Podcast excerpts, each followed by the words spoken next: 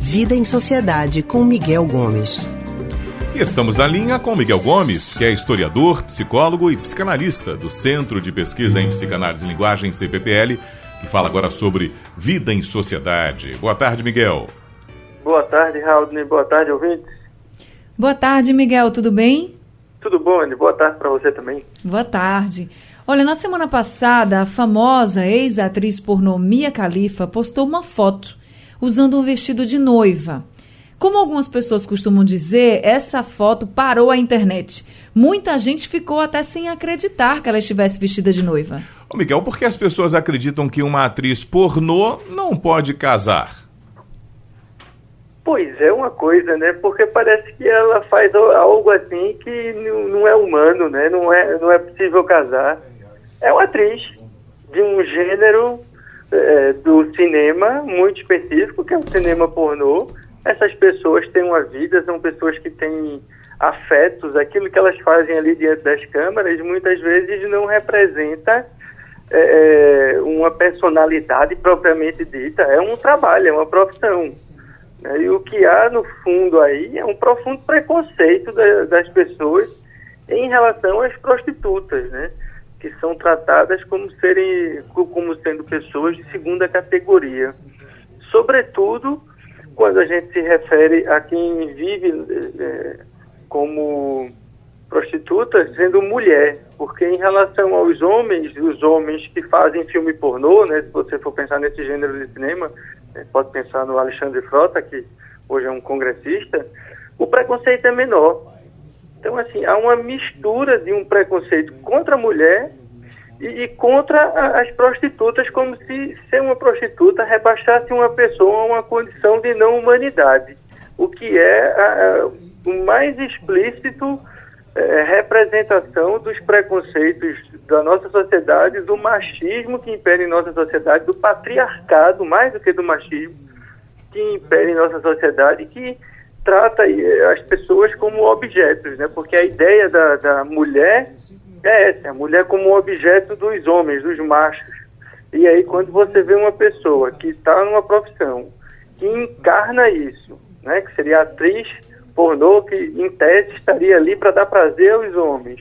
E ela se apresenta como sendo uma pessoa convencional, que é, que tem desejos, que tem vontades e que está ali casando com o homem pelo qual ela se apaixona, porque o retrato é exatamente falando sobre um casamento que ela vai realizar no, no ano que vem com o namorado dela, um chefe de cozinha famoso. E, enfim, fica essa celeuma, né, que é a expressão desses preconceitos todos que a gente tem, dessa hipocrisia que ronda a nossa sociedade atualmente, aliás, que sempre rondou, né, se a gente pensar assim que né, não necessariamente como sendo uma realidade histórica, mas existe aquela ideia da prostituição como mais antiga das profissões, porque é um pouco isso, não? Né? Uma profissão que de fato está aí desde que o mundo é mundo. E que na maioria das vezes os homens vão atrás das mulheres é, é, na prostituição e pregam dentro de casa como sendo todos eles puros, defensores da família, numa hipocrisia sem fim. Então, eu acho que é, essa reação à foto da minha califa é um, uma expressão desse patriarcado que impera na nossa sociedade. Ô Miguel, e, a, e apesar de, de, além de tudo que você já falou, desse machismo que impera na nossa sociedade, as pessoas têm que entender que, independentemente da profissão, por exemplo, ela é uma ex-atriz pornô, mas ela poderia continuar sendo uma atriz pornô e ela seria uma pessoa como qualquer outra e que tem, como você disse, seus desejos e tem todo o direito de amar. Esse amor não pode ser idealizado para apenas alguns perfis de mulheres e homens, tem que ser para todo mundo, né? É, o, o, amor é um sentimento muito bonito que a gente deve nutrir por outras pessoas, né? E que a gente nutre por outras pessoas, independentemente, inclusive, do sexo. Porque o amor ele é muito mais do que apenas o amor é, é, romântico, do que o amor fraternal, do que o amor filial, do que o amor entre amantes. O amor ele tem uma, uma capacidade imensa de apresentações. E o que existe em relação a esse amor de marido e mulher é muita idealização. Né? Então, o que há aí é esse imaginário do patriarcado machista que a gente tem, é quase uma redundância patriarcado e machismo, mas é, é para enfatizar é, que a gente viu isso explícito, inclusive em, em, assim, com alguns figurões da República, né, que falam das mulheres como belas recatadas e do lar, como se só é, mulheres assim é que seriam mulheres para casar. A gente, inclusive, escuta muito essa expressão no dia a dia, né? Ah, fulaninha é para casar, fulaninha não é para casar, é só para namorar.